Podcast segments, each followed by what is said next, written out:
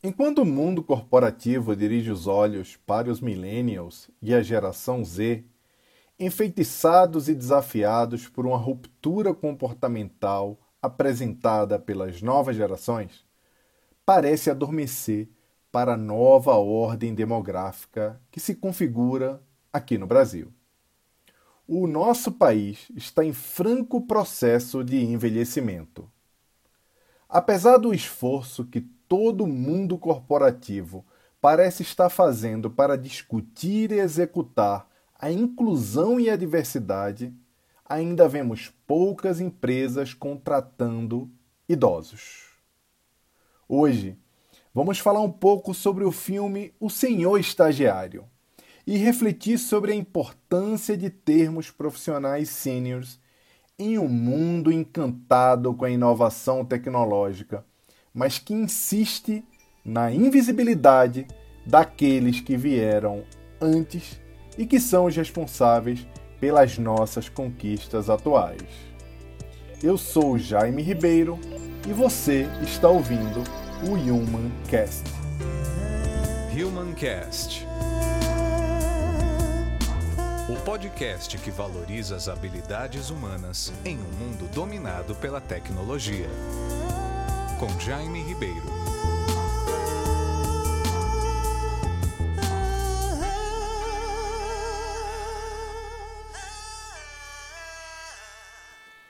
Em 2018, eu escrevi um texto intitulado Por que toda empresa deveria contratar profissionais sêniores?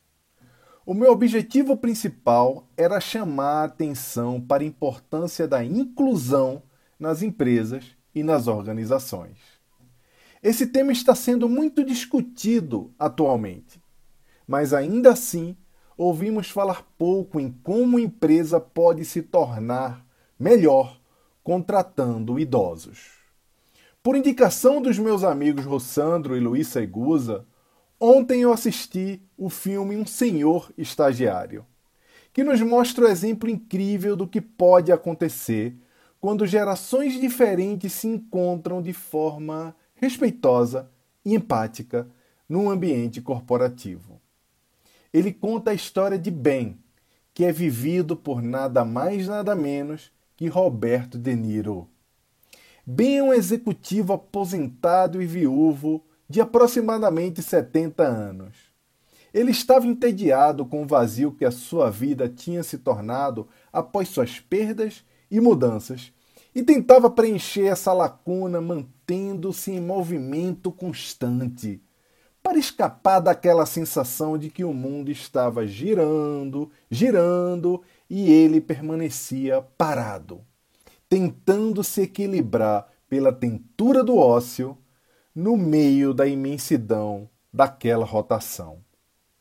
Foi assim que ele descobriu um programa de estágio para a terceira idade e fez sua inscrição por meio de um vídeo, que é uma prática nova para se selecionar estagiários em empresas antenadas. A minha filhada Lavínia, por exemplo, acabou de fazer uma seleção para estagiária com a empresa Eureka e eles usaram essa mesma dinâmica. Lavínia tem 21 anos, 49 a menos que Ben do filme. Acredito que deve ter sido mais fácil para ela cumprir essa etapa da seleção do que para alguma pessoa da vida real como bem. Mas mesmo assim, ele o fez. Foi entrevistado por várias pessoas, passou até por aquela pergunta inteligente e clichê que é muito comum em entrevistas: Onde você quer estar daqui a 10 anos? Se você quiser saber o que o Ben respondeu, por favor, assista o filme. Vale a pena. Imagine você com 70 anos e alguém perguntando onde você quer estar daqui a 10 anos. Se alguém tivesse feito essa pergunta para mim alguns meses atrás, questionando onde eu estaria este ano, em 2020, eu nunca conseguiria ter respondido em casa. Eu teria errado essa resposta eu teria falado qualquer coisa e todas essas coisas perderiam sentido logo após serem ditas. Estamos no mundo VUCA. Qualquer pergunta que não preveja volatilidade e incerteza é inútil. Bom, vamos voltar para o filme. Ele foi contratado. A empresa é uma startup poderosíssima da moda que em pouco tempo alcançou um grande sucesso. A operação deles é 100% online. Ela foi fundada e é dirigida por Jules, interpretada nada mais nada menos também pela estrela Anna Hathaway, que nos surpreende no início do filme porque está no setor de atendimento, falando por telefone diretamente com consumidores para entender as lacunas de sua gestão e que depois também flagramos dentro da logística, treinando pessoalmente o pessoal da embalagem das roupas. É uma líder hands-on que gasta sola de sapato, que dedica tempo a cada fase do processo e sua excelência. Jules também é uma esposa, jovem, mãe, e filha, que se tornou mais uma executiva do que todas essas últimas coisas que acabei de falar, e está totalmente dedicada à empresa, o que a leva a viver desafios no ambiente familiar com seus pais, com sua filha e, surpreendentemente, com seu esposo, que parece ser muito legal. A chegada de um idoso para trabalhar numa empresa descolada de tecnologia, por meio de um programa criado apenas para compor, parecido com aquelas iniciativas de inclusão que vimos por aí, que não condizem nada com o comportamento cultural praticado dentro de algumas empresas, tinha tudo para dar errado. Imagine que hoje chega uma pessoa que não sabe nem responder um e-mail direito para trabalhar numa empresa que vive do universo online. Qual a chance disso dar certo? Para Jules, que nem lembrava que tinha autorizado esse programa, nenhuma. Ela, apesar de toda a sua dedicação, pouco se importava com as pessoas. Mal sabia o nome de quem trabalhava com ela. Se você também respondeu nenhuma chance de dar certo, assim como ela, você também está errado. Claro que as chances de dar errado são grandes, especialmente pelas nossas crenças, hábitos e, em especial, a nossa tendência de transformar em produto de consumo tudo que existe ao nosso redor. Nem as pessoas escapam disso, em especial os mais velhos, que no processo de nossa busca por performance são vistos como obstáculos à velocidade da produtividade. Em uma sociedade que acredita que a velocidade de produção e a abundância significam competência, qualquer obstáculo a essa dinâmica é vista como um empecilho ao sucesso. As coisas precisam ser velozes, as pessoas precisam ser velozes quem entendeu que sentido tem mais importância que velocidade já está liderando em seus segmentos faz tempo. Quem ainda não entendeu continua correndo em círculos. Assim, os insucessos são esquecidos e o fracasso e a incompetência acabam se tornando mais difíceis de serem revelados aos outros podemos aprender muito com esse filme. Leve, descompromissado, que se agiganta com a presença de grandes estrelas em seus papéis principais e com as suas lições humanas. A história não é apenas sobre conflitos de geração, é sobre empatia, honestidade, humildade, dedicação. Esse filme deveria ser assistido por todos. Tem muita gente que não sabe ainda, mas um dos temas mais discutidos no mundo atualmente, inclusive como tendências, é o Long Learn Journey. Nossa qualidade de vida vai aumentar, por isso vamos viver mais. E toda a sociedade, indivíduos e companhias precisam se preparar para aprender, desaprender e reaprender várias vezes ao longo da vida. Penso que isso vai mudar em definitivo os mecanismos da educação adulta no mundo. As universidades corporativas assumirão o protagonismo da formação profissional, mudando a dinâmica da relação entre cursos acadêmicos, suas durações e seus papéis na preparação técnica das pessoas. O roteiro do filme tenta nos mostrar que quando olhamos o outro, não importa a raça, sexo, etnia e idade, quando olhamos o outro como um ser humano, as chances de que tudo funcione melhor são imensas. Alguns acreditam que a humanidade mudará de patamar em qualidade de vida quando a tecnologia ocupar mais espaço do que já ocupa. Quando a nanotecnologia e a inteligência artificial se unirem, potencializando a vida humana. Eu, sinceramente, penso que a humanidade só avançará efetivamente para patamares mais sofisticados quando todos nós aprendermos a enxergar a diferença de cada um como uma fortaleza nas nossas relações nenhuma longevidade ou predição de enfermidade vai nos proporcionar a felicidade completa.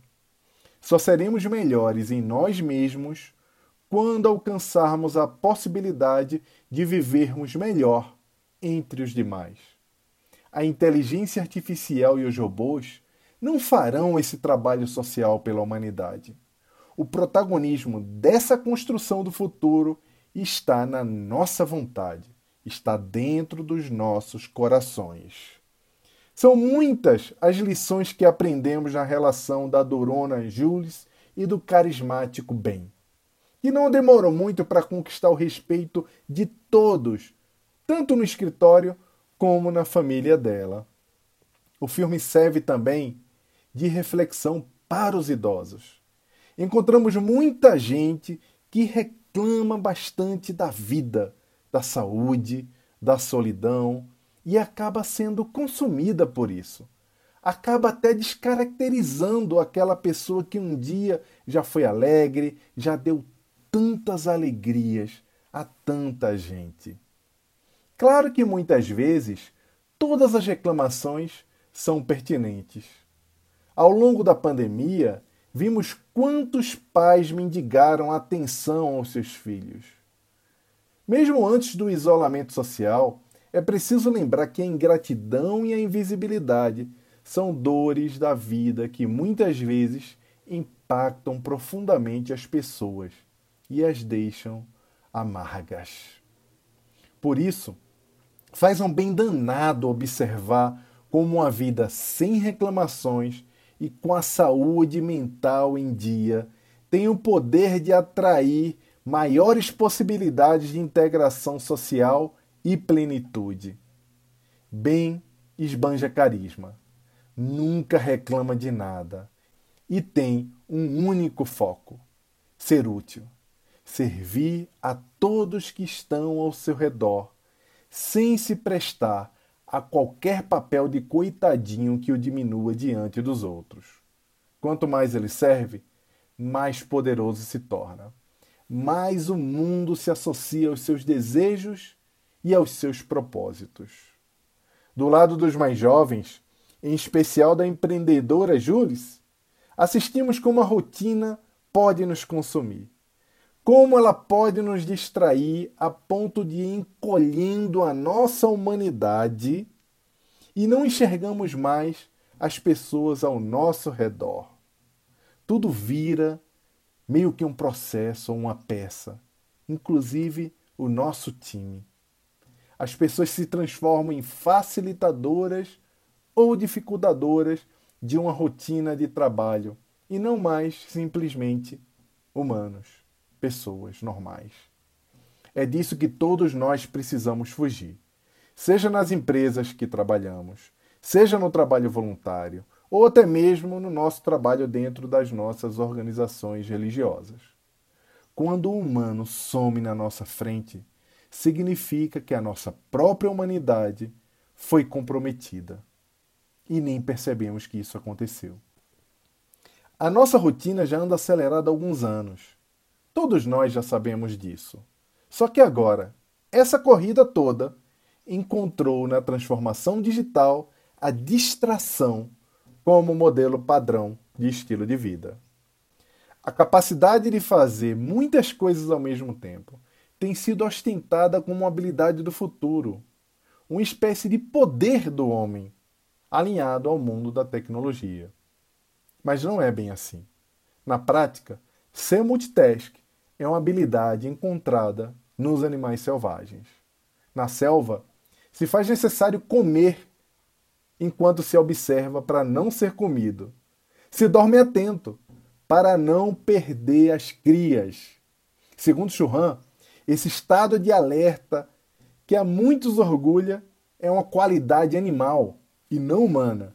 Assim, a ostentação de ser alguém multitask nos aproxima mais do mundo animal que Churran cita do que do Homo Deus, prevista por Yuval Noah Harari. Precisamos de foco e tranquilidade para fazermos as coisas bem feitas. Por isso, grandes líderes não levam seu celular para as reuniões importantes. O multitasking, na verdade, é um complexo de distrações que muitas vezes aumenta o tempo das entregas e ocasiona a sensação de cansaço. A sensação de que, por mais que trabalhemos, acreditamos que não fizemos o suficiente. Há um tempo atrás eu visitei a Apple Store da Upper West Side em Nova York e me surpreendi com um idoso trabalhando entre os jovens vendedores e consultores daquela loja toda moderna. Encontrar pessoas mais velhas trabalhando no front office das empresas é muito comum em países de economia desenvolvidas. A novidade para mim foi encontrar essa prática em uma empresa conhecida por seus produtos de alta tecnologia. Imediatamente, percebi a genialidade do gestor que formou aquele mix time e pensei: se eu fosse um idoso que estivesse comprando um smartphone, quem eu gostaria que me atendesse na loja? Quem estaria mais apto a me convencer a comprar um iPhone? Ou a me oferecer um relógio inteligente que pudesse ajudar a controlar meus indicadores de saúde e me conectar com as pessoas que eu amo? A resposta parece ser muito óbvia. Alguém que entendesse minhas restrições e que mostrasse como essa tecnologia poderia me ajudar a viver melhor. Além disso tudo, após assistir o filme O Senhor Estagiário, percebi que talvez aquele senhor que estava lá no time de vendas da Apple fosse o bem daquela loja, levando equilíbrio, valores e capacidade de cooperação para aquele time. Aquilo ali escapou aos meus olhos desatentos, a correria da minha vida de turista e a minha percepção humana. Treinar nossa percepção para esse novo mundo é uma obrigação que todos nós devemos ter. Por mais fascinante que seja nos ocuparmos com o encantador mundo das gerações Y, Z, etc., e as transformações dos hábitos de consumo impostas por eles, o mundo a cada dia tem reclamado de nós a diversidade, o olhar humano para o diferente. Esse mundo melhor todos dizem sonhar só será construído quando os diferentes ocuparem o mesmo espaço. Talvez você seja mais rápido. Talvez saiba digitar de forma mais ágil e tenha uma grande habilidade em usar alguma plataforma digital nova. Mas já estamos cansados de saber que o futuro será daqueles que dominarem as habilidades humanas. Não há humanidade na falta de acolhimento do diferente. Não importa de qual instituição humana estejamos falando. E se você é um idoso, já tem até uma vantagem em relação à turma que anda distraída por aí, fazendo muita coisa ao mesmo tempo e esquecendo de focar e priorizar o melhor recurso, o recurso mais precioso que existe no mundo, que é o tempo. Eu gostaria de ver mais idosos nas organizações. E você? Pessoal, se você gostou desse conteúdo, compartilhe com seus amigos. Quem quiser ter mais contato comigo, basta me buscar no meu canal no YouTube ou no Telegram, onde eu tenho um canal também chamado Século 21 por Jaime Ribeiro. Obrigado por estarem aqui e até a próxima semana.